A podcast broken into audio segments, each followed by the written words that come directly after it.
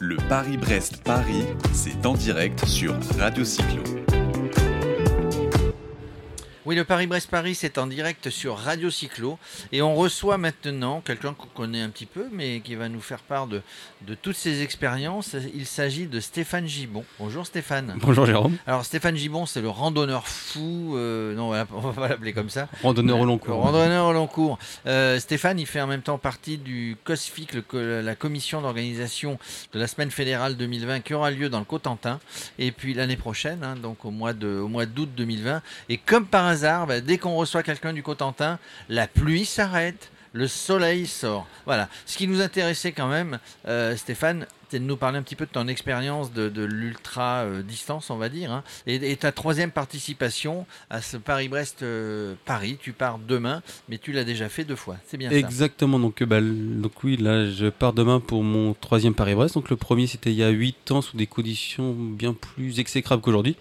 Bon par contre j'avais arrêté assez tôt euh, à mi-parcours, hein, même avant le mi-parcours à, Loudéac. Et j'étais parti à la même heure que, de- que demain, donc euh, demain matin 5h. Et il y a 4 ans ça s'était passé euh, comme une lettre à la poste sans aucun souci. En fait, en gros, tu es, tu es, un, tu es un habitué, et, et toi, tu pas, pas stressé 24 heures avant ou 12 heures avant Non, de partir, d'aller faire. les- On, on se pose pas de questions avant d'entamer les 1200 km. On, on est prêt, on a tout, on n'a rien oublié, on a fait entre guillemets son pactage, et on est prêt à partir. Ouais, on a- c'est- Oui, mais c'est comme ça, ça dépend un peu, de, un peu des personnes. Je sais que je- j'en fais un ou deux à peu près des, des événements de cette de, distance-là chaque année. Donc je suis assez rompu, on va dire, à la distance et au temps limité, même à bien plus limité que ça sur des parcours plus, compliqués. Mais il y a toujours le, petit côté Paris-Brest-Paris c'est ce qui fait peut-être le, sel des grands événements, même si on est habitué à rouler à 1200 ou à 1500 ou à un 2000 bornes en temps limité, il y a toujours ce petit, la petite appréhension du, bah, du mythe, quoi. C'est Paris-Brest. C'est Paris-Brest, on, on a toujours euh, peut-être euh, l'inquiétude de- de- de- d'avoir quelque chose qui va se produire. Qu'est-ce qui a changé en, en 8 ans, on va dire, puisque ça fait 8 ans que tu as fait ton premier? Bah, Qu'est-ce qui a changé euh, Alors oui, oui, on, on sait que le- le- l'endroit où, où le départ se fait a changé évidemment. Apparemment, ça se faisait au, comment dirais-je, au, Vélodrome, au Vélodrome, il y a au quatre Vélodrome ans, et juste à côté au gymnase des droits de l'homme à 50 ans Ouais, à 50 ans. Aujourd'hui, on est à Rambouillet. Là, là d'être à Rambouillet, d'ailleurs, ça permet, tu as reconnu le parcours peut-être, mais ça permet directement, puisque ça part, on part de la, Ouais. la- la grille de Versailles, la porte de Versailles, on tourne à gauche, euh, on va sur Saint-Léger, on est tout de suite dans la forêt. Non, c'est- le, le cadre est vraiment super, surtout pour les étrangers. hein. Je me souviens, il y a 8 ans, l'arrivée se faisait en traversant Trappe et le départ en traversant Trappe, c'est Ouais, pas la, National 10, c'est pour- pas la meilleure image. ouais, ce qu'on peut montrer de la France pour les, pour les étrangers. Non, il y a beaucoup de choses qui ont changé en dehors du, du lieu de parcours. Déjà, il y a le matériel qui a énormément changé. euh, Aujourd'hui, on a vraiment des, un éclairage qui est vraiment bien. On est autonome en électricité. Il y a euh, vraiment au niveau équipement, même euh, les sacoches, tout a, tout a vraiment évolué, beaucoup plus léger, beaucoup plus fiable. Après, sur le Paris-Brest, il y a énormément d'étrangers désormais. Je me souviens, il y a 8 ans, euh, le premier Paris-Brest que j'ai fait, on devait être euh, 2000 Français, peut-être pour un petit 3000 étrangers. Et là, on est arrivé, on n'est même pas 1500 Français, il y a, il y a 5000 étrangers. Alors c'est c'est- plutôt sympa. Ça veut dire que c'est un grand voyage, oui. que ce grand voyage, que ce grand voyage qui est proposé par euh, nos amis organisateurs du Paris-Brest-Paris euh, bah, attire, attire à l'étranger euh, et que la France bah, est reconnue comme nation cycliste entre guillemets et que les gens ont envie par, par rapport au parcours, par rapport à la nature, par rapport à cette course mythique, de venir voir ce que c'est. On, on parlait hier de, de 900, euh, alors il y a 66 nationalités, euh, on parlait de 900 Indiens alors qu'on parlait de, de peut-être la fois d'avant 200. Ça veut dire que bah, les gens qui le font, bah, ils en parlent tellement bien finalement de cette expérience, de, cette, euh, de, ce, de ce trajet, de ce voyage mythique, bah, que finalement euh, ils arrivent, à, ils arrivent à, à- à rameuter les troupes dans leur Mm. coin. Est-ce que, est que toi tu, tu, tu- tu fais ça tout seul ou il y, a- il y a des gens de ton club ou des gens de ton, ton entourage sportif qui, euh, bah, qui te rejoignent sur la route? Alors qu'ils me rejoignent sur la route, non, je, moi je le fais tout seul. Et ben, Il y a mes parents qui sont sur le bord de la route, mais ils, ils sont quasiment sûr qu'ils me verront pas parce que euh, j'ai pas envie. passer, tu vas passer trop vite? Non, du tout, j'ai pas envie. J'ai envie de le faire tout seul. C'est pour eux plutôt pour. euh, ils ont envie de voir à quoi ressemble. Paris-Brest-Paris, l'ambiance Paris-Brest-Paris. Oui, pour les étrangers, c'est déjà le- mais la géographie de la France qui est assez particulière pour eux. Par exemple, pour des Indiens, c'est un pays sur, bah, vraiment euh, très peuplé. Là, ils vont, se retrouver dans des endroits où c'est un peu le désert, mais il y a une vraie, une vraie chaleur humaine sur le Paris-Brest. Une fois qu'on a quitté la, la région parisienne et qu'on attaque le, le Perche, il y a, On est parti pour 1000 km où il y a des gens ils vont passer la nuit dehors à offrir à manger, à boire. J'ai souvenir d'avoir dormi chez des gens sur le Paris-Brest. Alors c'est ça la philosophie, on en parlait Le, le. Paris-Brest, c'est ça, c'est le. Chardon, des- c'est le bord de la route. Tout, tout- tout le bord de, sur, sur tout le bord de la route qui vous accueille, qui vous donne à manger, Oui. qui, qui, qui vous offre l'hospitalité. Il y, a, il y a deux visages du Paris-Brest. Il y a, on va dire, des gens très sportifs qui viennent faire un, on peut dire un temps à Paris-Brest. Bah, c'est leur vision de la, la randonnée. Donc, euh, bah, ça se respecte. C'est pas. Ce qui n'est pas ton cas. Bah, il y a 8 ans, j'ai 4 ans, j'ai comme essayé de faire le, du mieux possible sans me mettre en danger. Mais le, la plupart des gens viennent profiter de l'ambiance du Paris-Brest et de voir des. C'est une grande kermesse. hein. En Bretagne, les saucisses à griller sur le bord des routes. C'est vraiment une kermesse, quoi. Radio Cyclo à Rambouillet? Allons en Bretagne. Euh, On peut oui, vous non, conseiller le, le village de, de Loufougère hein, alors, en Mayenne. Il y a une ambiance de fou.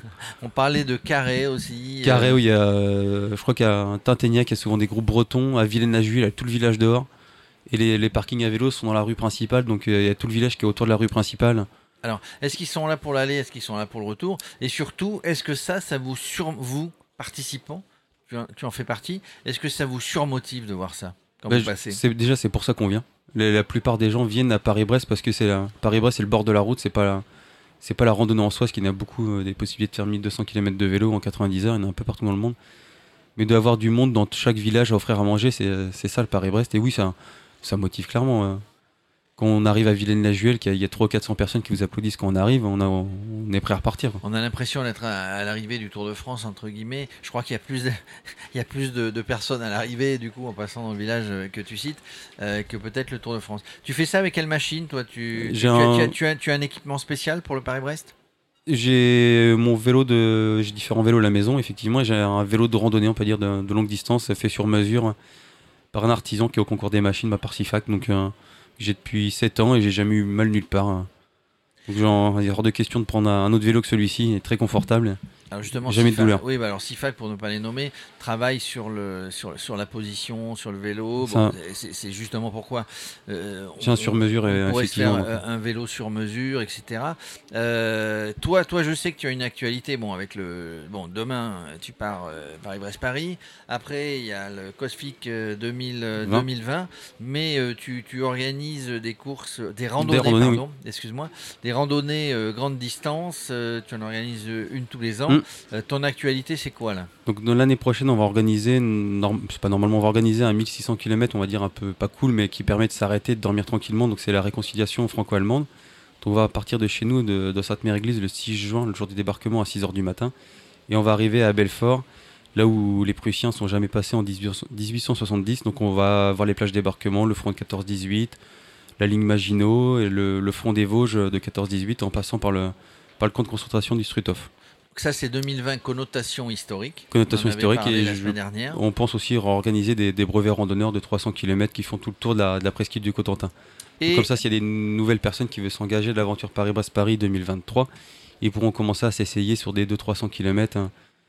Parce assez- que assez longtemps à l'avance. 2023, c'est à l'Oudéac, hein, je crois. La, non, Paris- euh, Voilà, en Ouais. 2022 à l'Oudéa qui seront bien occupés. 2023, il y aura le Paris-Brest, mais bah, pour ceux qui veulent se mettre euh, dans la tête de faire Paris-Brest dans 4 ans, il faut, faut y penser dès l'année prochaine à faire des 200-300 km. C'est ça, ça veut dire qu'un Paris-Brest ne s'improvise pas. Ça veut dire que quand on veut se lancer dans un Paris-Brest qui a lieu tous les 4 ans, évidemment, Paris-Brest-Paris, donc on commence à y penser euh, dès l'année prochaine. Exactement, dès, dès 2020, il faudra penser à faire des 200-300 km pour essayer le matériel, voir ce qui ne va pas, l'alimentation, Et, voyez, augmenter au fur et à mesure. Mesdames, messieurs, nos techniciens, euh, toute l'équipe de Radio Cyclo, si vous voulez faire Paris-Brest-Paris en 2023, c'est ça 2023, non, en 4 ans. 2023, bah, il faut commencer à y penser euh, bah, l'année prochaine. Dès, l'année- dès le mois de janvier. En, euh, en tout cas, merci. On, on te- on te souhaite évidemment bonne chance. Que, Ah, merci beaucoup. que tout se passe bien.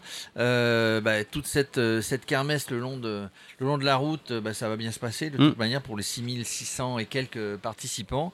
Euh, et puis on se retrouve euh, peut-être pas à l'arrivée parce que Radio Cyclo ne sera peut-être pas là. En fait, c'est parce qu'on ne sait pas à quelle heure et quand tu vas arriver.